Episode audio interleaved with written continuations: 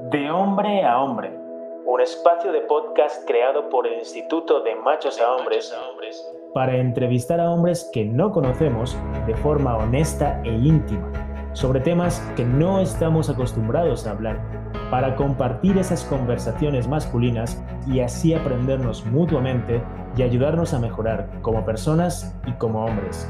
Yo soy Nico Nogués fundador y director del Instituto de Machos a Hombres, y te invito a escucharnos y a que conversemos. Desafiemos, juntos al machismo.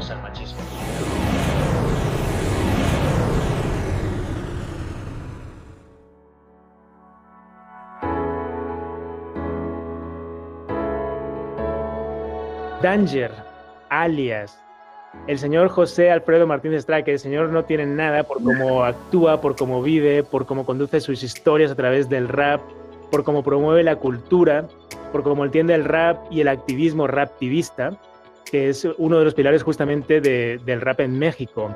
Este es Danger, el fundador de Sujetos del Verbo, casa productora de eventos artísticos y culturales y embajador en México de Generation Hip Hop, asociación internacional que trabaja en la transformación social a través de la cultura urbana. Desde muy joven, Danger, viviendo en un contexto violento y también de narcotráfico, como afecta al país, en la zona oriente de Tijuana, decidió entrar a concursos de oratoria y de poesía coral. A sus 16 años, viendo la poesía dentro del rap, comienza a hacer rimas hablando de lo que sucedía en el barrio en el que vivía. Posteriormente participa en batallas de improvisación y escritas de las cuales resulta campeón estatal y nacional.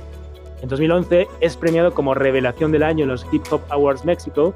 Fue galardonado con el premio a la Juventud, otorgado por la Secretaría de la Juventud, y actualmente se encuentra trabajando al lado de varias instituciones donde buscan crear un cambio transformativo verdadero de la mano del rap y de la escena underground. En resumen, Danger es una persona que utiliza la palabra como arma para enfrentar los estereotipos y las problemáticas sociales. Es un placer tenerte acá invitado en De Hombre a Hombre. Danger, eh, te damos la bienvenida. Gracias, Nico. Eh, gracias por la invitación. Y bueno, eh, espero que podamos aportar ahí por lo menos alguna semillita de curiosidad en algunos eh, chicos que nos escuchan. Seguro que sí. Y, de entrada me encantaría partir de este contexto, de este contexto que mencionábamos en la introducción. Un contexto, pues nos embarcamos dentro de, de, un país, dentro de un continente también, Latinoamérica, con múltiples diferencias, ¿no? Con múltiples también violencias. Por ejemplo, mencionábamos el tema del narcotráfico, o pueden haber otros que tienen que ver con todo el tema también de la corrupción, la impunidad, etcétera. Temas contextuales, coyunturales también de país, que en algún punto son, son un reflejo de eso que llamamos machismo y que pues nos afecta a millones de hombres también, que tal vez a edades tempranas tienen que tomar una decisión, no sé si demasiado consciente, de, entrar allí, de entrar en estas violencias, de entrar en estas maras o de entrar en estos em, entes de narcotráfico, pensando que puede ser una salida ante una situación económica retadora que efectivamente se vive en el país y en el continente.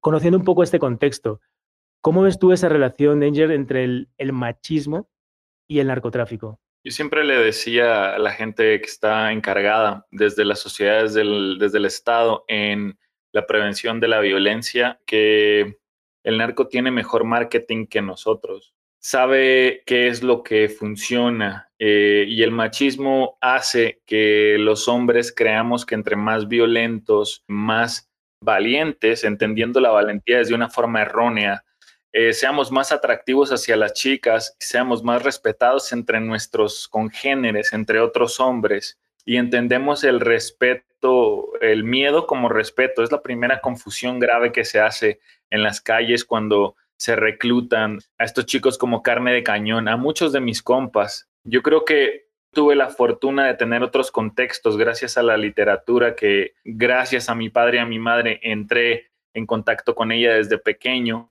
La literatura en general me hizo expandir los horizontes y cuestionarme cosas. Cuando los chicos se cuestionan cosas, es difícil que entren a ese mundo oscuro de, de las violencias en general y las violencias organizadas, ¿no? Y creo que eso es lo que podemos hacer para evitarlo, es lo que siempre intento comunicar ahí con la gente que está encargada de proyectos importantes de prevención. Tenemos que hacer que los chicos se cuestionen porque lo que hace falta es el criterio propio. Y esa gran estructura machista pues también afecta a los hombres, que es algo que es lo primero que les digo a los compas, pues no, que los otros vatos no entienden, creen que esta lucha no es de ellos, que es de las morras y les dan miedo las feministas, etcétera. Y entonces les digo, no, güey, tú eres víctima también del machismo, aunque estés en un lugar privilegiado del mismo, todos nuestros compas que han matado, güey, nuestros compas que están en la cárcel, nuestros compas que están en la calle porque se clavaron en las drogas y ya su familia se alcanzó de querer ayudarlos, güey, que los metieran en problemas otra vez, etcétera, son víctimas del machismo estructural, pues también. Entonces, me parece que es claro la forma en la que vemos erróneamente el valor, la valentía, vemos erróneamente el respeto, lo confundimos con el miedo, vemos erróneamente el poder, o sea, el querer ser alguien y destacar es parte de nuestra genética humana, lo tenemos los hombres y las mujeres, pero al vivir en un contexto de un entorno desfavorable, también las posibilidades de destacar se vuelven menores y la violencia es un recurso que siempre te ayuda en esos entornos a destacar de forma errónea, pero destacas. Y entonces, al no cuestionarte si eso es lo que quieres realmente, qué te está, a qué costo estás destacando, a qué costo estás progresando, ¿no? Porque también tenemos una errónea concepción del éxito. Nos vendieron un éxito social basado en el machismo también. Y bueno, cuando uno empieza a cuestionarse eso, o sea, ¿qué es el respeto? Eh, yo en el hip hop, desde mi trinchera, que es el hip hop, les digo a los morros, ¿cómo hablas de respeto como uno de los pilares del movimiento urbano del hip hop? Y luego vas y le grafiteas a la vecina de la tienda, güey, que te fiaba desde niño los juguitos, ¿no? Hay que recuestionarnos todo. Las pandillas donde yo crecí eh, se están matando por el 13 y el 18, que son calles de Los Ángeles, Street y la 13, y son pandillas que estuvieron históricamente enfrentadas que luego resolvieron sus conflictos y que por la, el fenómeno de la deportación y de ser el más chingón en los barrios y llegar con esta idea angelina, neoyorquina, gringa, eh, pocha, chicana, eh, de, de, la violencia como una herramienta, pues permea rápidamente en los pueblos inclusive, o sea, a mí me toca hacer mucho pueblo por, por hacer conciertos, dar talleres, me interesa mucho conocer al México de verdad, de, de, calles de tierra, de, animales en armonía con, con los seres humanos. Y ahí me encuentro con las pandillas que se siguen matando por 13, 18, 33 números que no tienen idea de qué significan, de dónde vienen. Entonces, empezar a cuestionarnos eso. ¿Por qué estás muriendo? ¿Por qué estás matando? ¿Qué significa? ¿Qué representa? ¿Por qué crees que tienes que ser parte de una pandilla? ¿Dónde están esas necesidades de pertenecer y cómo puedes suplirlas de otras formas? Eso es el trabajo como que es lo que más he aprendido y he replicado en otros países. He tenido la fortuna de viajar mucho por el hip hop y creo que ahí está estructuralmente el machismo, aunque al principio yo no veía qué era con lo que luchábamos, ¿eh? Ahora que pues que las mujeres me han abierto los ojos, porque a mi parecer son las que nos han abierto los ojos, por lo menos para empezar a cuestionarnos cosas. Entiendo que ese es el, enemigo en común. Bien, súper interesante. Tocas muchos temas, me, me, parece bien fascinante cómo estás iniciando la conversación. Hemos construido un sentido de éxito que tiene que ver con la violencia y con el machismo, cómo el machismo al final se orienta hacia un entendimiento del éxito que, que pareciese que si no sometes, si no agredes, si no controlas, no vas a llegar a eso que se supone que tienes que lograr, entendido como éxito personal. ¿no? Hablas también del sentido de pertenencia, de cómo los chavitos también al final del día, pues lo que quieren es eso, es sentirse cuidados por un entorno, por una conexión, ¿no? Y cómo esa pertenencia tal vez no se asocia al concepto de ser hombre, el cuidado, si, si lo entendemos como, como el cuidar a una sociedad, cuidar a un grupo para poder pertenecer y sentirte pertenecido y arropado, cómo se nos niega esa emocionalidad y cómo eso deriva en una idea del mal absolutamente atractiva, ¿no? Me, encanta, como dices, el, mal no lo han vendido muy bien, ¿no? ¿Cómo todos estos elementos que estás conjugando te llevaron a algún punto donde dijiste, ¿qué es lo que te llevó a decidir que no querías seguir caminando eh, por, esos, por esos rodeos? Es decir, a lo mejor no lo viste todo, pero dijiste, esto no me hace sentido. ¿Cuál fue ese momento o momentos que te llevaron a tomar otro camino? Yo creo que ese background de la literatura a mí me hizo cuestionarme más rápido que a mis otros compas en el barrio. O sea, yo también tuve la necesidad de ser parte de y estuve en la pandilla. También tuve la necesidad de destacar y estuve eh, en el desmadre, le llamamos en México. Pero rápidamente empecé a cuestionarme. A ver, güey, ¿te quieres morir pronto? ¿Qué quieres hacer de tu vida?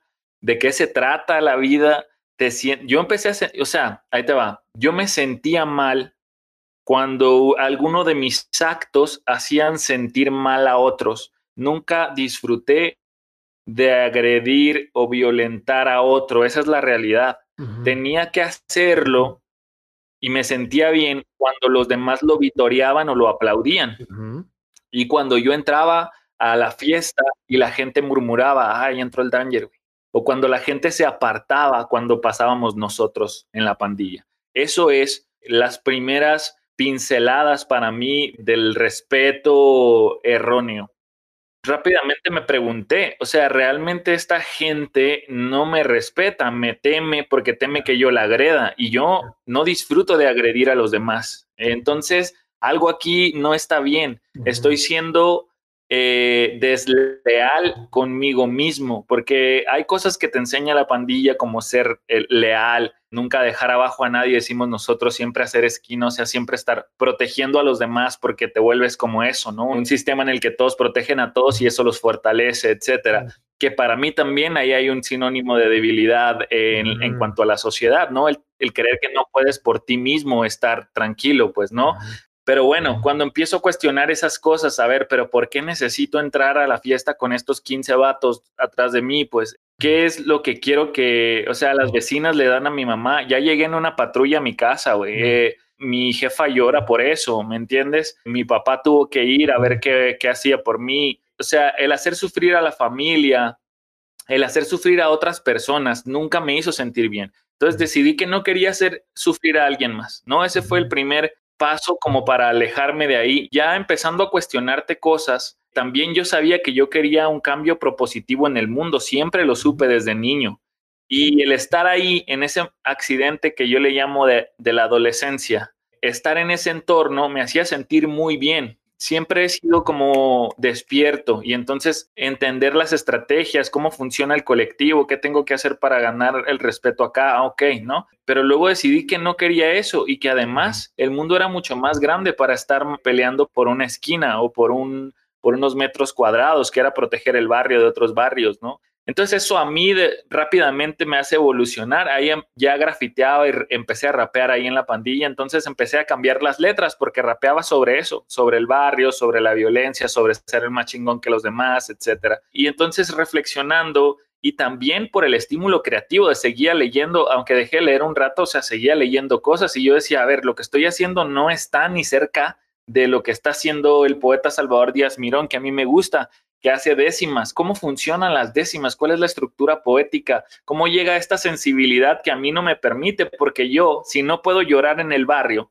menos voy a poder llorar en, mi obra, ¿me explico? No se me permite la sensibilidad, porque debo ser el más rudo y el más duro de todos. Cuestionamientos que, que me aparecen, cuando empiezo a cambiar yo, empiezo a cambiar mi obra también. O sea, el permitirme a mí tener emociones distintas a la rudeza pero, pero, sin embargo, el hip hop llega a mí así, porque el hip hop me permitía, fíjate, igual que le permite a muchos morros en, en, el mundo, me permitía hacer poesía versificada, pero de forma cool, porque no era poesía cursi, ¿me explico? Pero sigue siendo el mismo concepto versificado, usamos recursos literarios, usamos estructuras poéticas, lleva una métrica, pero es rudo el, el, el, el beat.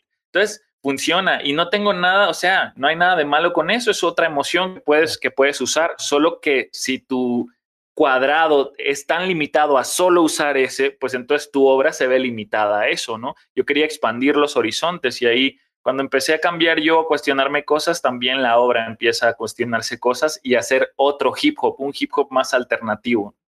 Está buenísimo, ¿no? Porque al final es eso, es como esa conexión con tus emociones o con tus sentimientos al final del día es lo que te lleva a evolucionar o a resignificar tanto tu persona y a partir de quién eres tú, pues tu obra, ¿no? Y, comentabas también esta resignificación de, la poesía, ¿no? Que al final el rap pues no deja de ser esta poesía resignificada que ayuda a canalizar estas emociones. Eso es bien bonito y bien poderoso entenderlo, ¿no? Pareciese que la única forma de canalizar una emoción eh, desde el lado de la masculinidad más arquetípica es la violencia, como comentabas antes, pero hay otras formas y el rap es una de ellas, ¿no? ¿Por qué es tan importante que las emociones y los sentimientos sean entendidos por nosotros, si hablamos desde las masculinidades, Danger, ¿por qué es tan importante conectarnos con esas emociones y sentimientos y que aprendamos a hablar de ellos? ¿Qué ganamos con eso? ser nosotros en realidad es muy cansado. Yo trabajando en la cárcel con los morros me doy cuenta de todas las capas, capas, capas protectoras que tienen que hacerse para sobrevivir en sus entornos. Y parte de, o sea, para mí el agente del mal que convirtió esos entornos en algo tan oscuro, además de la precariedad, es el machismo estructural. Ellos tienen que ser demasiado rudos para poder sobrevivir en los entornos en los que todos están siendo rudos y todos fingen ser más rudos de lo que son en realidad para sobrevivir. Eh, pero si todos hiciéramos, acordáramos ser nosotros mismos, donde nadie intenta comerse a nadie, donde nadie intenta violentar a nadie, arrebatarle el poder en el concepto global de forma violenta al otro, eh, entonces todos seríamos más felices. Primero, dejas de cargar todas esas capas que te hacen mucho daño emocional y físicamente, comprobado, mucho daño. No te permiten ser tú mismo, crear tu propia identidad, lo que tú quieres ser en realidad. Nunca te vas a conocer, eso es demasiado triste, me parece a mí. No hay nada más valioso que realmente poder ser tú, o sea, ejercer tu libertad digna de ser tú, tus emociones, lo que sientes y lo que quieres de otra forma me parece que, como te digo, nunca lo logras. Y ver, ver esta transformación en la cárcel es donde más se ve porque los chicos son los que tienen más capas que todos. Y yo trabajo con gente de alta peligrosidad, entonces son los que tienen más capas forzosamente. Empezamos trabajando con letras donde ellos hablan de violencia, ensalzando la violencia y repitiendo estos patrones. Pero conforme vamos trabajando en las habilidades para la vida de la OMS, que es una herramienta que me ha servido mucho, el autocuestionamiento, la administración de, relaciones interpersonales, cuando empiezo a decirles, a ver, cuestionense esto y les pongo ejemplos, ¿quién es más valiente? Juan va a trabajar porque tiene a su hija recién nacida, alguien lo ve feo en el camino, ¿qué me ves? Él responde, ¿qué me ves tú? Se pelean, bla, bla, no llegan. O Juan dice, eres un idiota, güey, me voy, me voy a trabajar y regreso con mi familia en la tarde con un pan en la bolsa, por lo menos. ¿Cuál es la valentía real? O sea, él tenía que eh, liarse a golpes con este tipo al que no conoce porque lo vio mal o hizo bien en seguir lo que estaba haciendo, ¿no? Y bueno, hay, hay, hay muchos como resignificaciones de conceptos desde de lo que hemos hablado, ¿no? Cuando hablamos del respeto y estos chicos en la cárcel van quitándose capas y al final, dos o tres meses de trabajo después, tú ves sus letras y ves que apenas se conocen porque nunca hablaban consigo mismo realmente, pues, ¿no? Y ves estas emociones en carne viva y cómo la transmiten y cómo llora uno y el otro llega y lo abraza y le dice, hey, dale, dale, no pasa nada, güey. Y ver eso, verlos liberarse de todas las, las cadenas que tenían impuestas, pues entonces me parece que ganamos muchísimo como individuo y como colectivo. Es muy potente esto que estás diciendo, ¿eh? porque al final planteas como la emoción como justo, es, una liberación de nuestras cárceles propias mentales y justo si lo llevamos al terreno pues, pues, eh, de los presos, como estás trabajando, al final del día es como ese ejercicio de pensamiento, palabra, emoción, acción, cuando lo ves plasmado en una rima en un verso, en, el rap, pues te permite liberarte incluso en ese encierro y, empezar, y aprovecharlo de otra forma para ver qué puedes ahí como transformar, ¿no? Me, parece como muy potente toda este, esta conexión de la, de la palabra, con la emoción y con el cambio de, comportamientos a través de observar eso, ¿no? Fíjate que en podcast, en podcast anteriores, en el capítulo anterior, estuvimos conversando con, con Pedro Kumamoto, eh, político independiente. Y estuvo interesante también porque me resuena mucho algunas de las cosas que él también planteaba en términos de oratoria. Si, si vemos la política, pues al final del día es el arte de la oratoria para generar acuerdos que potencialmente lleven mejor a las sociedades a lugares distintos. Otra cosa son los políticos actuales que están totalmente desacreditados. Para la política como arte oratorio de generar soluciones para la sociedad. Em, está interesante cómo usa también la palabra y él nos comentaba que veía también un, un acercamiento muy interesante y una conexión muy interesante desde la poesía cómo la poesía también era este arte oratorio, de poder mostrar una emocionalidad, de poder conectar con las emociones de quien escuchaba eso, de poder llegar también a un resultado emocional más sano. Un poco me viene a la mente una pregunta que, desde el otro lado, desde eh, el rap, que también es poesía, desde este entendimiento de la sociedad, como también son las letras con las que ustedes trabajan, ¿qué relación puede haber entre el activismo o la política, que en algún punto también todo lo personal es político, todas las letras son políticas, ¿qué relación puede haber entre la política, la poesía y el rap? Yo últimamente le he dicho a un par de políticos que en el barrio el gobierno es el enemigo. O sea, en el barrio nos enseñan que los políticos nos tienen donde estamos. hay muchos argumentos para eso. Es un discurso repetitivo y muy amplio, eh, muy generalizado. Entonces, tú creces siendo apolítico, si es que se puede serlo, por lo menos desinteresado en los procesos políticos de tu país. A mí me costó mucho empezar a pensar y entender que la política es una forma de transformación social y es la, la, forma de transformación social, yo creo que más poderosa. Y que si nosotros, la sociedad y por ahí los líderes sociales que entendemos las problemáticas, que tenemos, podemos tejer los puentes de comunicación con, con, con la comunidad, no nos interesamos. No vemos esta herramienta como una forma de los cambios, no, no nos hacemos responsables de nuestro ser político. Va a seguir replicándose la política como una forma de ganar poder y de hacerte rico, en vez de que sean los líderes sociales los que de verdad tomen estos espacios de poder para hacer cambios propositivos para la comunidad, porque tienen el oficio, o sea, los líderes sociales tienen esa responsabilidad social y la entienden así. No quieren llegar a esos puestos por el poder en sí, por el poder mismo, ¿no? Eso me parece a mí importante. Eh, que todo el pueblo, que toda la gente entendamos que la política no es una cosa inalcanzable fuera de nuestro sistema, que nosotros somos los que debemos exigir lo que queremos y que ellos trabajan deben trabajar, o sea, los gobernantes, los que están en los puestos, para hacer cambios propositivos para todos. Eso es súper importante. Y a mí me parece que la palabra es muy poderosa porque es la forma de arte que tiene la mayor capacidad de introducir ideas o de compartir ideas claras, porque la mayoría de los artes son interpretativos y los orales, el arte oral, es muy claro en la comunicación y yo te comparto esta idea que acabo de aprender, aprender y enseñar, es transmitir el conocimiento. Los artistas tenemos más tiempo libre que la gente que tiene que trabajar de 9 a 9 y tenemos posibilidad de cuestionarnos cosas, de reflexionar y a veces encontramos problemáticas y a veces posibles soluciones a esas problemáticas y es importante que, las compartamos de esa forma. Eh, yo creo que todos los artistas deberían tener responsabilidad social y también creo que el arte debería ser más horizontal porque creo que todos somos artistas, o sea, todos deberíamos poder pintar, crear versos, eh, bailar, etcétera. Y entonces me parece que hay una relación directa, sí, en la oralidad, pero también en la responsabilidad social eh, porque a mí la poesía me hizo cuestionarme muchas cosas, el hip hop reflexionando sobre entornos parecidos al mío en otras partes del mundo, hablando los códigos que yo entiendo, me hizo sentirme en casa. Eso es algo súper poderoso el rap tiene los oídos y los ojos de millones de niños en el mundo. Ahí está la herramienta. Hay que aprender qué es lo que queremos comunicar y aprovechar esta herramienta de comunicación. Hablas de enseñar la palabra como herramienta de cambio, de aprender también de ella.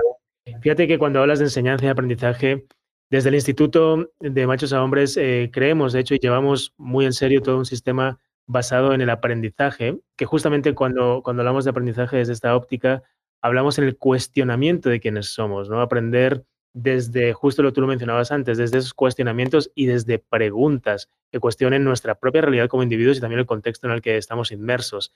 Y eso eh, tiene mm, poco que ver muchas veces con el sistema educativo tradicional, ¿no? que es un sistema más bien basado sobre todo en la, en la enseñanza, entendida como una repetición de respuestas de personas que en algún momento se preguntaron algo o se cuestionaron algo y cuya respuesta seguimos memorizando, seguimos repitiendo, seguimos vomitando en los exámenes, nos seguimos formando en eso, etc.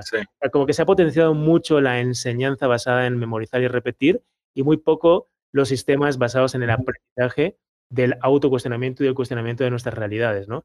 ¿Cómo hacer entender a otras personas, Danger, esa importancia de estos aprendizajes, de estos sistemas de plantearnos preguntas incómodas, de cuestionarnos quiénes somos, de cuestionar los mandatos que se supone que tenemos que obedecer, en este caso, sobre lo que tiene que ser un hombre, por ejemplo. ¿Por qué es importante preguntarnos? ¿Por qué es importante cuestionarnos? Entonces, eh, la educación pública en este país y en Latinoamérica en general es deficiente porque creo que no ha tenido los cambios necesarios, eh, evoluciona en esta eh, revolución industrial para crear peones que repitan discursos y que sepan hacer cosas funcionales rápidas y bueno, no está cuestionándonos y ayudándonos a reflexionar sobre quiénes somos, qué queremos, cuál es nuestra pasión en la vida, cuál es nuestra misión, cuáles son las cosas que creemos que se pueden cambiar, etcétera. Entonces creamos eh, pues estos robots de alguna forma eh, y gente sin mucho criterio propio. Y es, tiene muchas vertientes, no hay filosofía desde, desde niveles básicos, eh, entonces los chicos no reflexionan y se preguntan cosas, este sistema de repetir discursos anteriores y de que el examen tiene que ser respondido como dice el libro y no lo que tú entiendes y reflexionas sobre eso. Eh, a mí me parece que elegir cuál va a ser tu vocación a los 18 años sin un sistema vocacional real que te, que te vaya viendo cuáles son tus pasiones, cuáles son tus habilidades, porque no la hay, eh, y elegir qué voy a hacer de mi vida y qué carrera voy a estudiar a los 18 años es una locura, un montón de puntos más. Y creo que ahora hay muchas posibilidades de que estos sistemas empiecen a cambiar con, con, cosas alternativas como lo que estamos haciendo y lo que otra gente está haciendo. Tenemos que seguir progresando como humanidad si no nos deshacemos de estos genes violentos, no sé si sean genes, pero lo digo de esa forma. Eh, eh, si no nos deshacemos de esta estructura, va a terminar con nosotros. Es, es simple supervivencia. Y luego ya estamos en un plano en el que tenemos la posibilidad de dejar de lado esta herramienta de violencia, de competición eh, desaforada para sobrevivir. Ahora lo que está haciendo es autoatacarnos. Entonces hay que deshacernos de ella. Somos seres biológicos, sí, pero con la capacidad de cuestionarnos cosas y de cambiar y de adaptarnos. Eso el ser humano cambia lo de entorno y se va a adaptar. Esa es nuestra gran virtud.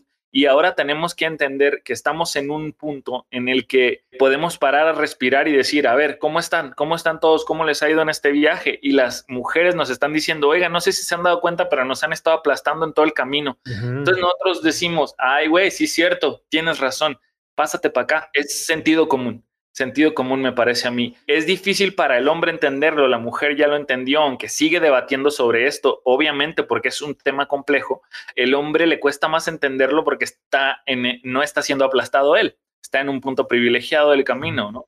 Pero pues a mí me parece que, que eh, por amor a, a, los demás y a entender que nuestra mitad en el mundo son las mujeres y todo lo que eso conlleva, o sea, por por sentido humanismo. Tenemos que unirnos a esa lucha y decir, ah, ok, vamos a equilibrar las cosas, es cierto, ¿qué onda? ¿Ya estás mejor? ¿Qué te paso? ¿Qué te doy? ¿Qué, tengo que hacer yo? Eh, y preguntarme, si tú no sabes, no sé, bueno, entonces yo veo, a ver dónde tengo el pie, qué muevo para que estés mejor. Esa es como una metáfora de lo que deberíamos me parece a mí, cuestionarnos, pues no, el hombre no se lo cuestiona porque no lo está sufriendo, eso es claro para mí a pesar de que sí lo sufre, eh, le es invisible, pues no, la mujer vio primero que nosotros también sí la estamos aplastando, pero eso también nos aplasta el otro pie un poco. Eh, pero como estamos en muchos privilegios, pues no podemos ver eh, que también nos afecta de, muchas formas. El cuestionamiento como, como tal vez una base de una educación que responda mucho más a las necesidades que estamos afrontando como sociedad y como planeta en el siglo XXI, parece fascinante que eso, eso me conecta directamente con tu raptivismo, ¿no? Al final del día, justo este sentido de activismo social que se cruza directamente con la educación convencional para generar cuestionamiento en los, en De hecho, uno de estas vertientes de tu raptivismo es con alas y raíces, ¿no? una serie de talleres de rap a jóvenes de secundaria que busca enseñar esta resiliencia, este cuestionamiento, este autoconocimiento a base de cuestionarnos a nosotros que nos potencia esta comunicación más, más asertiva, ¿no? ¿Cómo llegaste a esta idea? Cuéntanos un poco más, Danger, acerca del raptivismo y sobre todo cómo te llevó a conectar el rap con un sistema de educación no convencional. Primero, todo lo que he hecho ha sido de forma accidental. Soy como muy curioso, intento, me arriesgo, me equivoco, vuelvo a hacer otra cosa y a veces acertamos. Y desde el principio, cuando empecé a rapear en Tijuana, me di cuenta que en ese tiempo el rap era una minoría, así que si conocías a alguien que rapeaba, hacían un grupo. Y nosotros empezamos a conocer gente y hicimos un grupo como de 10 personas. Entre más gente había en el grupo, era mayor el conocimiento que, se replicaba, o sea, la lluvia de ideas era mucho más prolífica. Alguien llegaba y decía, no, oigan, descubrí un truco nuevo, mira, si todo vas rapeándolo así más rápido, se oye chido, y otro llegaba y decía, oye, pero si todos tus rimas se parecen, mira la vira de tira, tira, tira, ah, órale, no sabíamos que eso era una literación, no sabíamos que se hacía hacía siglos, eh, pensamos que todo lo estábamos inventando en el momento, pero cuando uno tenía un nuevo conocimiento, se lo regalaba al grupo. Entonces entendí que crecíamos en comunidad, somos seres sociales y progresamos más rápido en comunidad. Entonces abrí el primer taller público en Tijuana, en un parque público, y el que quisiera caer, que viniera a compartir conocimientos. Y así empezó una carrera de tallerista que no ha parado desde, desde entonces en muchas formas. Eh, he profesionalizado mucho el oficio. Te digo que siempre he sido como muy autodidacta y me metí a ver a fondo eh, de qué estaba formado, tuve que aprender como los, por lo menos los principios básicos musicales para entender los tiempos a los que rapeábamos, las métricas, luego las estructuras poéticas, luego a fondo los recursos literarios. He dado talleres para la UNAM, para eh, el Museo del Chopo, para la cárcel, a gente en situación de calle, para niños. Siempre se va adaptando. A, mi favorito es el rap en, eh, avanzado, que es para gente que ya rapea, pero que quiere aprender de verdad del oficio, cómo se llaman las cosas, los ejemplos, la historia de todos los recursos que utilizamos. Y ahorita eh, lo que me tiene muy emocionado es que la Secretaría de Educación Pública ya palomeó llevar el taller de rap en secundaria a nivel nacional. Y el primer paso va a ser tener un maestro en cada estado. Así que ahorita que estamos en confinamiento, vamos a iniciar, estoy estructurando el taller, un taller para talleristas, eh, para pedagogías, para desarrollo, para que se multiplique el proceso. Y esto es gracias a que hemos estado trabajando hace mucho y el rap ha empezado a cambiar la forma en la que la sociedad lo ve con trabajos exitosos, me parece a mí. Y hay gente en puestos clave, el director de Alas y Raíces, que Alas y Raíces es como la institución encargada de la cultura en México para niños y adolescentes, fue el que me dijo, a ver, ¿qué hacemos? Le dije, pues esto y esto y esto y esto. Uh, ese de las secundarias hay que hacerlo. Es histórico, ¿no? No se ha hecho en ningún país, ¿no? Nosotros tenemos una red eh, internacional de activistas del hip hop alrededor del mundo y están emocionados porque una vez que se haga en México esto, nosotros tenemos como una nube donde subimos los proyectos. La idea es que ese proyecto se replique en otros países cuando demuestre que es exitoso y yo estoy seguro de que lo es. Ya lo hicimos, o sea, ya hicimos el piloto acá. Cosas maravillosas. Siempre hablo de esta niña que nos escribió porque tenías que escribir porque quería ser parte del taller, que a ella siempre le ha encantado el rap, pero a ella no la dejan salir a juntarse con los raperos, no la dejan obviamente estar a altas horas de la noche practicando fuera en el parque, no la dejan viajar a una competencia a la siguiente ciudad. Para ella es un espacio seguro donde puede aprender y ejercitarse en el rap. Entonces es maravilloso, a mí me tiene muy emocionado ese proyecto.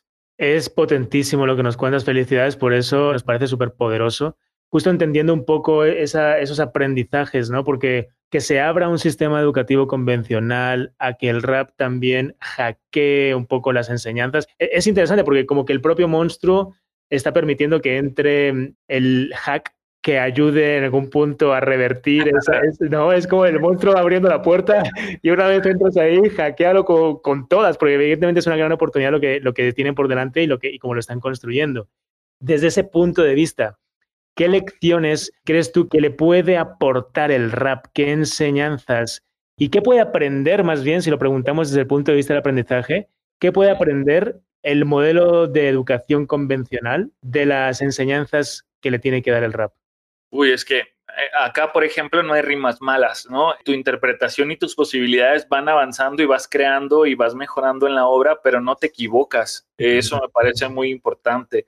Eh, hay una horizontalidad en la que todos estamos haciendo versos y tú eres más bueno haciendo esto. ¿Y cuáles son tus debilidades? Vamos a fortalecerlas en comunidad. Hay una cosa en el hip hop que se llama cipher, que es un círculo eh, en el que todos compartimos los versos al final de la clase. Y entonces ahí vemos como, ah, los demás te van aportando. Creo que esto, esta rima se te pasó, mira, en tu banco de rimas podría haber sido esta. Uh, sí, oye, ese calambur no lo había visto, está bueno. Oye, ¿se entiende este retrócano? No, cámbiale esto. Y, y ese conocimiento y aprendizaje colectivo me parece algo que tiene que hacerse ya, ver las formas para la adaptación pedagógica del mismo, pero me parece importantísimo.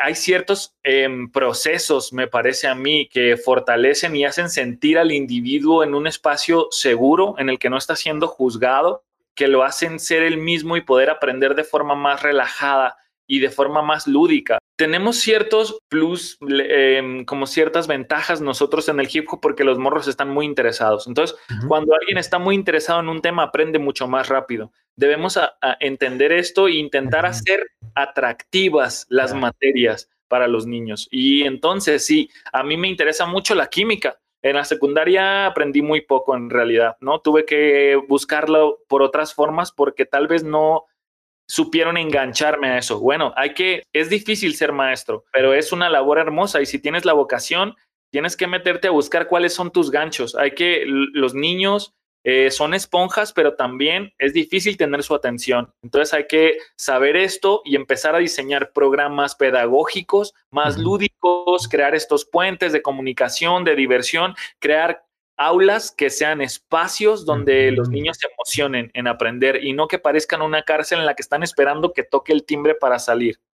Es buenísimo, buenísimo lo que comentas de estos espacios que potencien la creatividad, que canalicen esta energía, que, que, generen un interés, ¿no? Porque es eso, ¿no? Si no generas interés, si no despiertas una curiosidad, pues ya está, ya perdiste, ya tienes el niño encerrado más que liberado en todo su potencial creativo. Comentas de esta canalización de las energías y, justo, justo Danger, hablábamos también el otro día con Tenoch Huerta, que estuvo también en, el programa, nos contaba cómo los deportes, em, sobre todo los deportes de contacto, no dejan de ser violencia ritualizada, ¿no? Es toda esta energía que tenemos también densa dentro nuestro, que pudiese estallar de una forma violenta, pero la ritualizas, sabes cómo dirigirla y acaba siendo divertido, acaba siendo un juego, acaba siendo un deporte, te hace, tiene beneficios emocionales, físicos, etcétera, ¿no? Y justo me hace pensar mucho en lo que comentas, porque estos espacios de creatividad, estas también las batallas de rap, no dejan de ser espacios donde se ritualiza esta energía, esta violencia ritualizada se convierte en algo maravilloso, se destila un potencial creativo que te permite, como bien has comentado antes, pues expresar, sacar, dirigir tu emocionalidad, convertirla en sentimientos que nos lleven a mejores lugares, ¿no? Entonces, ver estas batallas de rap así me parece muy poderoso, muy mágico, si lo veo desde un punto de vista de un niño, donde puede haber un espacio absolutamente de creación, del más bien de no te muevas así, no digas esto, esto no se dice. Todos esos no se convierten en dale, libertad absoluta, se, se genera un espacio creativo donde eso es permitido y lo canalizan y, esos procesos me parecen fascinantes para los niños, pero también para nosotros como adultos. Desde esa óptica más adulta, que tal vez eh, cuesta más entenderlo, ¿cómo son, en tu caso, los, tus procesos para canalizar, para darte permiso de esos impulsos y cómo los ritualizas o cómo es tu proceso para convertir eso en música? Es un tema súper interesante, así voy a intentar resumir varios puntos importantes. Uno es que la violencia es intrínseca a la vida. Cuando uno come, uno está ejerciendo violencia, así que hay que entender cómo podemos separar la violencia, entenderla de esa forma, no solo como toda la violencia es mala y no debería existir porque sería muy complejo tal cosa. La eh, ah, bueno, en este sistema capitalismo, el ser competitivo y voraz y subirte y crecer porque te subes en otros, eh, o el sistema, o entender esto también y hackearlo y decir, bueno, para mí el rap siempre ha sido una raíz competitiva que ha hecho que en comunidad vayamos mejorando hasta el punto en el que el hip hop domina la industria musical actualmente, domina los medios de comunicación no hegemónicos porque todos los récords de audiencias se ven en las batallas de freestyle, en las batallas de rap, etcétera. Se ha convertido en un medio de marketing para las marcas más importantes, etcétera. Y eso es porque yo quiero sacar una mejor rima que el otro eh, rapero, pero no lo odio, ¿no? No lo odio. Entiendo esta competición de una forma más sana en la que todos tenemos las mismas capacidades creativas y queremos ver quién es mejor. Y luego bailamos breakdance y vemos quién es mejor, quién tiene el mejor paso. Y entrenamos todos los días para ser mejores. Hay una especie de competición ahí que a mí no me queda un claro. Son temas que son difíciles para mí todavía, pero que sé cuál es su funcionalidad y que veo los lados positivos por lo menos de ahí. Y en ese campo, las batallas de rap, a mí me parecen espacios donde todos los individuos que forman parte de, esta atmósfera entienden que van a subir ahí arriba a ver quién es mejor haciendo versos, pero que muchas veces van a ser insultados o van a insultar al otro individuo, que están de acuerdo con eso, que han trabajado años para llegar a esos puntos y que cuando termina la batalla se abrazan y se ríen y se carcajean y se van a cotorrear juntos sobre lo que pasó. Para mí ese es el mundo en el que me muevo, pero también sé que hay una parte en la que las palabras tienen una fuerza y que hay que concientizar a los protagonistas de estas batallas, de que lo que dices en ese momento se va a quedar en Internet y Internet es para siempre hasta donde sabemos. Y a veces tú ves cosas en Facebook, por decir algo, de las que te arrepientes que dijiste hace cinco años y dices, oh no, qué tonto era. Y bueno, pues esta batalla va a perdurar y lo van a ver tus hijos. Ten cuidado con lo que le vas a decir a la rapera que tienes ahí enfrente. Ten cuidado con lo que vas a decir sobre una persona que no está en ese escenario, la mamá, la hermana de alguien. Ya cada vez se ve menos, ha ido evolucionando. Pero también hay que entender que este movimiento de las batallas eh, se utilizó desde, el, desde finales de los 80, por, empezando por África Bambata y otros pioneros que decidieron que las pandillas ya no iban a pelear a golpes, sino que se iban a enfrentar de forma verbal o de forma artística en el baile en el graffiti, quién tenía mejores estilos, mejores colores. Y entonces eso merma la violencia física eh, y lleva a la competitividad a otro nivel. Entonces hay muchas aristas, pero a mí me parece que yo, yo que he visto la formación de, las, de los chicos, o sea, he visto lo que les aporta la agilidad mental, los entrenamientos, la capacidad, cómo va mejorándolos en su vocabulario. Hay que ampliar tu vocabulario, hay que leer para eso. Eh, hay muchas cosas positivas detrás de las batallas de freestyle que a mí me parecen increíbles, que no se ven en otros lados y también tiene sus aristas negativas, pero bueno, hay que seguir trabajando para pues cada vez dar más luz que sombra, creo. Totalmente maravilloso porque ahí ya nos cuentas también, nos, nos acabas de comentar cómo, qué es eso que nos puede enseñar el rap, ¿no? Y de hecho, qué les está enseñando a muchos chavitos, ¿no? Pues al final el rap no deja de, también de, meterte esta dosis de curiosidad y de conocer tu mundo y cultural para poder pues generar mejores batallas en ese espacio habilitado para eso, ¿no? Desde estas estructuras más adultas, digamos cuando ya estás metido en la profesión, cuando hablamos también de cuestionamiento, de la propia profesión en sí misma, ¿cómo ves el rap desde el punto de vista de las masculinidades? ¿Es el rap machista? Sí, lo es. es una subcultura. El, rap es la música del hip hop. El hip hop es un movimiento que consta de cuatro elementos, que es la pintura, que es el graffiti, el baile, que es el breakdance, la voz, la música, que es el rap y el DJ, son los cuatro elementos del hip hop. Y es una subcultura que es un reflejo de la cultura a la que pertenece y como la cultura es machista, también el hip hop lo es. Y más cuando se mueve en estos entornos donde crece, que es la calle, la calle con sus connotaciones violentas y rudas y duras. Y esto hace que sea aún más la expresión de la rudeza de, la, de, la, cultura. Ha ido evolucionando, o sea, en un principio nace como una expresión de los jóvenes y también como una cuestión contracultural, políticamente incorrecta y que buscaba levantar la voz y decir, hey, aquí estamos, esto está pasando en una juventud oprimida de latinos y afros en Estados Unidos. Y se adopta tan rápido en todo el mundo porque es muy hospitalaria, eh, se hace sin ningún peso yo puedo empezar a rapear sin necesidad de nada más que mi intención y mi práctica. En un par de horas yo pongo a rapear a quien sea. Puedo bailar breakdance con mi cuerpo y no necesito nada más, etcétera. Entonces es muy hospitalaria y todos los jóvenes en el mundo tienen cosas que decir. Por eso me parece que, que se vuelve tan rápido eh, adoptada en todo el mundo, pero también replica esos patrones porque los chicos, cada vez más chicos, tienen el poder de comunicar cosas y uno cuando es joven no ha analizado muchas cosas. Es un reflejo directo de eso sociedad, pero a mí me parece que hay que entenderlo como un termómetro social también, cuando más cuando hablamos de los chicos. O sea, yo he estado en mesas con gente que me dice, pero es que mira los morros, o sea, están hablando de drogas y de, y de carteles y de violencia. Y les digo, pues sí, güey, pero tiene 16 años, creció en este entorno. Para mí, él te está diciendo lo que no te dicen los medios de comunicación y él es una muestra de cómo la sociedad y el Estado ha fallado. Él no se está inventando una película, esa es la mala noticia para ti. No se está inventando una, película, te está narrando lo que vive. El morro vive enfrente de un lugar donde venden drogas, tiene que crecer ahí y ahí. Entonces hay que tomarlo así como un termómetro social y ver qué podemos hacer para cambiarlo. Desde adentro es de donde más hemos podido hacer cambios propositivos. El hecho de explicarles a los vatos que rapean que no es que las morras sean malas raperas, sino que no tienen las mismas posibilidades que nosotros, por lo que ya hablamos, no las dejan practicar, no las dejan salir, porque hay que cuidar a las niñas, hay que cuidar a las mujeres, etcétera. Y el hecho de que acá todo sea violencia y sexualización y que si una morra se para en la batalla, todos eh, virtualmente, oralmente van a hablar de sexualidad, pues las deja en posiciones desfavorables hay morras que lo han hecho muy bien, que han entendido eso y que han mm. usado eso a su favor y han contestado porque tienen esa posibilidad. El micro está en su mano también y le dicen cosas que les voltean el argumento. Y eso es lo que va a pasar. Eh, cada vez se crean más espacios seguros para que las mujeres practiquen. Ellas mismas están creando sus espacios con el rap feminista y, con las mujeres uniéndose en círculos de freestyle y de prácticas. Y entonces llegan con mejores argumentos. Y eso es maravilloso. Creo que también eh, los organizadores tienen que empezar a entender eso y brindarles plataformas y espacios y hablar de cuotas de género porque es necesario en este momento y, y cuestionarnos todas estas cosas porque es importante que las mujeres ejemplifiquen a otras chicas que vienen creciendo de que también ellas pueden hacerlo si les gusta, si es su espacio, ¿no? Que también se entiende que a lo mejor es el espacio no es el idóneo o no les gusta, pero algunas sí y son bienvenidas y sí.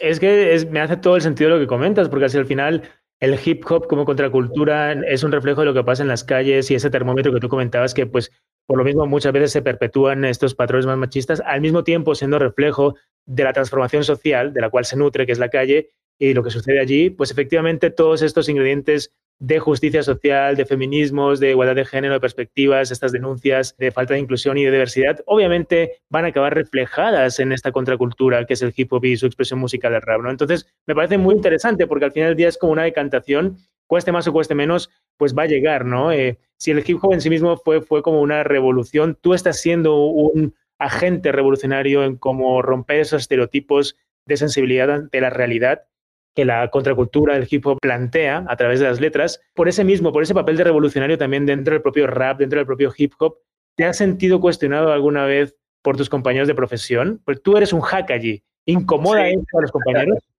Sí, sí, sí.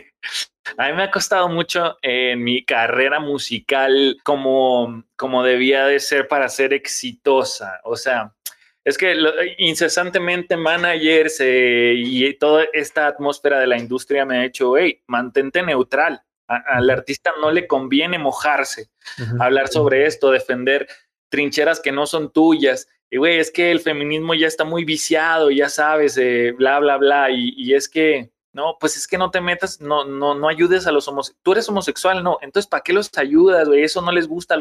Hace unos años, en, en, unas batallas que organizamos nosotros que se llaman Secretos de Sócrates, que es para mí es un caballo de Troya, porque el primer round no puedes atacar al rival, tienes que desarrollar una temática social que te damos previamente para que la estudies. Y eso hace que el artista quiera un conocimiento que no tenía y luego quiera venir a compartirlo de forma emocionada. Es muy bonito. Y lo hacemos de forma eh, transversal en las oralidades, entonces tenemos guapango, poesía, literatura y hip hop, y entonces ves una comunidad distinta, con un público distinto.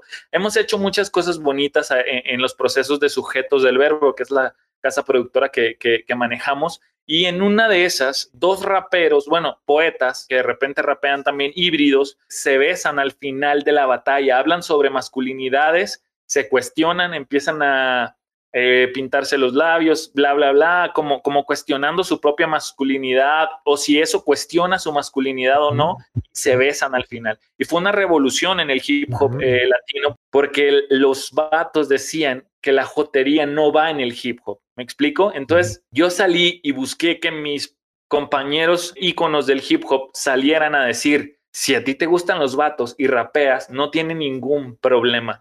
Yo lo dije, me gané mucho hate, hubo muchas discusiones. La mayoría de, los íconos del hip hop decidió no opinar nada, obviamente, para no meterse en problemas. Pero eso a mí me parece maravilloso porque les dije, ¿saben lo que está haciendo esto? Que hablen sobre la homosexualidad, que pareciera un ente invisible dentro del hip hop, porque no tenemos homosexuales declarados o bisexuales declarados. Y estoy seguro que los hay, porque en la sociedad los hay, pero ustedes no les permiten ser ellos mismos. Entonces, a mí me parece que si el hip hop nace como una figura de contracultura y de alternatividad, debería de aceptar la alternatividad y decir, este es un espacio seguro para lo que tú quieras ser, quien tú quieras ser, ven a comunicar, pues, ¿no? Entonces, eh, me ha costado mucho eh, hate, mucha gente que dice que eso no es hip hop, que eso no es rap, que el rap es de la calle, que el rap nos enseña, que, unas, unas cosas increíbles, porque en la sociedad hay mucha ignorancia, es, es, natural y pues también en esta subcultura se ve reflejada y, y, miedo, más que nada, el miedo a lo desconocido, a lo diferente, etcétera. Entonces, hace mucho tiempo que no me crea problemas, que más bien me dice que voy bien, porque cuando yo empecé rapeando esta misma estructura, me iba muy bien musicalmente porque los morros se identificaban y pero hubo un momento en el que dije, oye, pero eso no es lo que yo quiero decir ya, ¿no? Y todo el mundo me aplaudía y ahora que, que digo lo que realmente estoy pensando, porque ya cambié y todos deberíamos cambiar, y que me cuestionan, digo, ah, órale, ahora estoy pegándole a puntos donde no le pegaba y que hace que la gente se cuestione cosas, ¿no? Es cuando te empiezan a, estás molestando, estás, estás ahí ajetreando el avispero, ¿no? Y me parece que eso me dice que voy por el camino correcto. Me parece fenomenal, ¿no? Porque llegamos un poco conectando todos los puntos. Volvemos al, inicio en este maravilloso espiral eh, que, que estás creando en la conversación, donde al final del día no sentirte a gusto haciendo sufrir a otros y un poquito llevando más allá esas emociones o mucho más allá para a través de la palabra transformar acciones. Finalmente el hip hop se conecte todo el rato o no deje de conectarse a lo que es, ¿no? Una respuesta ante la realidad en la que está enmarcado que realmente refleje esas desigualdades, que refleje esos problemas, que refleje esos clichés, que los cuestione. Entonces, como que has conectado mucho todas estas partes eh, los espacios, las batallas, el proceso creativo, canalizar la violencia, ritualizar eso, sacarle partido creativo, aprender cómo estamos hablando, observar qué emociones producen eso, cómo eso transforma nuestros hábitos, cómo eso cuestiona el modelo educativo actual. Y si hablamos de todas esas lecciones que nos has compartido, estamos en un momento crucial de la humanidad donde este espacio de encierro que hemos vivido en los meses pasados en algún punto nos tuviese que haber dejado alguna reflexión también, algún cuestionamiento como colectivos, como individuos, como sociedades. ¿Qué lecciones crees que nos puede estar mostrando este momento de post-encierro, eh, de esta realidad que estamos compartiendo post-pandemia? ¿Hacia dónde estamos yendo? ¿Cómo crees que nos está mm, en algún punto despertando esto? ¿Qué lecciones hay allí? La más importante es que las cosas sí pueden parar que siempre podemos parar a respirar. Eso es muy importante y es una lección que a mí me, dio muy duro porque yo siempre estoy activo haciendo cosas, siempre, siempre. Eso me ha costado el estrés, la ansiedad, etcétera. El saber que de verdad te puedes parar y no pasa nada está muy chido porque ahora haya o no haya pandemia en el futuro, si yo creo que debo parar, voy a parar a respirar de repente. Ha evidenciado claramente las diferencias eh, sociales en nuestro país de privilegios y de carencias. Y eso me parece que es algo a reflexionar. O sea, reflexiona que tú puedes estar en tu casa y que hay individuos que tienen que salir a enfrentarse con la muerte todos los días actualmente o con enfermar a su propia familia que viven todos en una casa y que no tienen el privilegio de decir, ah, pues me voy a otra para que mi abuela esté a salvo. No. No hay a dónde irse. La gente que perdió los empleos y que tiene que ir a ver cómo va a ser para comer porque pues ya no hay trabajo y tampoco hay ahorros ni nada de eso. Hay que ser conscientes de eso. El tiempo está ahí porque tú decías que nunca tenías tiempo y en qué lo estás usando en esta cuarentena. ¿En qué lo estás usando? ¿Estás solo viendo series y divirtiéndote y jugando videojuegos o estás aprovechando para leer los libros que tenías ahí pendientes o estás haciendo lo que dijiste que siempre querías hacer porque si no, entonces no es el tiempo lo que te hace falta, sino la decisión para hacerlo. La adaptabilidad, que es increíble la adaptabilidad del ser humano. Yo estuve dos semanas de vacaciones forzadas, me puse a crear, dije, ¡uy, qué chido! Por fin.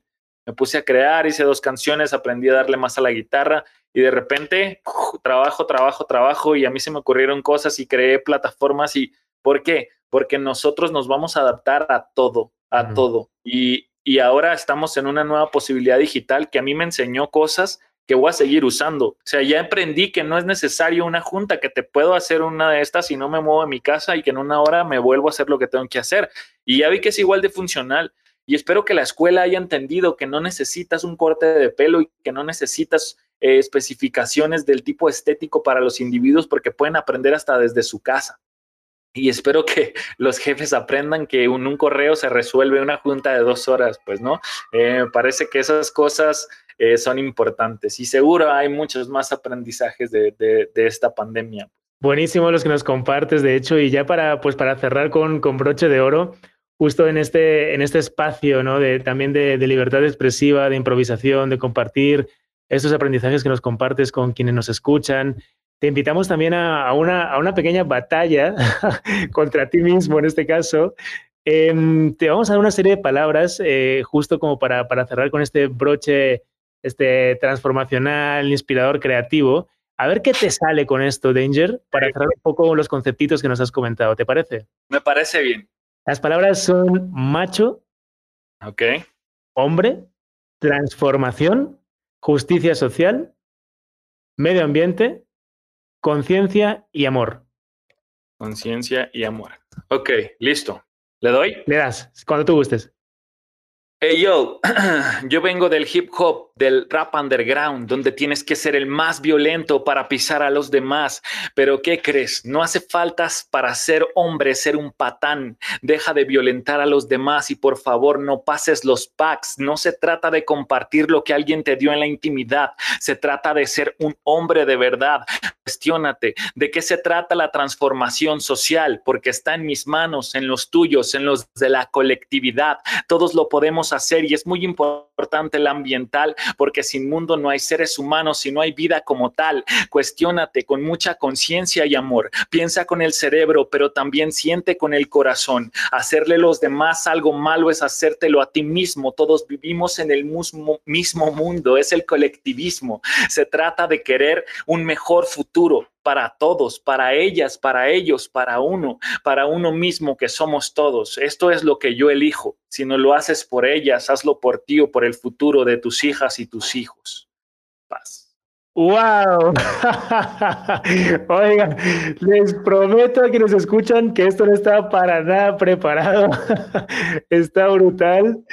Mil gracias, Danger. Qué gustazo tenerte en el programa. Este, ha sido una charla muy amena, se nos pasó el tiempo volando, con muchos puntos en común entre lo que Sí, tú sí. haces, lo que también hacemos en el instituto y cómo al final del día, pues eso, ¿no? Ese activismo desde donde sea que se haga es tan necesario sumar, sumar esfuerzos, sumar charlas, sumar aprendizajes. Así es que mil gracias por tu tiempo y tus aprendizajes.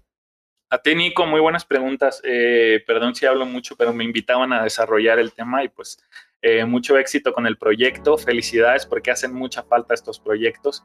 Y pues bueno, esperemos que a alguien por lo menos le haya servido ahí para cuestionarse alguna semillita, ¿vale? Totalmente, totalmente. Seguro que sí. Un abrazo grande hasta allá donde estés. Abrazo, hermanito. Paz para todos. Y a ti que nos estás oyendo, gracias por escucharnos y te invito a estar atento al próximo episodio de De Hombre a Hombre, el podcast creado por el Instituto de Machos a Hombres para aprendernos entre nosotros y ayudarnos a mejorar como personas. Mientras tanto, sigue nuestra labor a través de nuestras redes sociales, en Instagram de Machos a Hombres y en Twitter Machos a Hombres o también en nuestro sitio de machosahombres.com. Desafiemos juntos al machismo.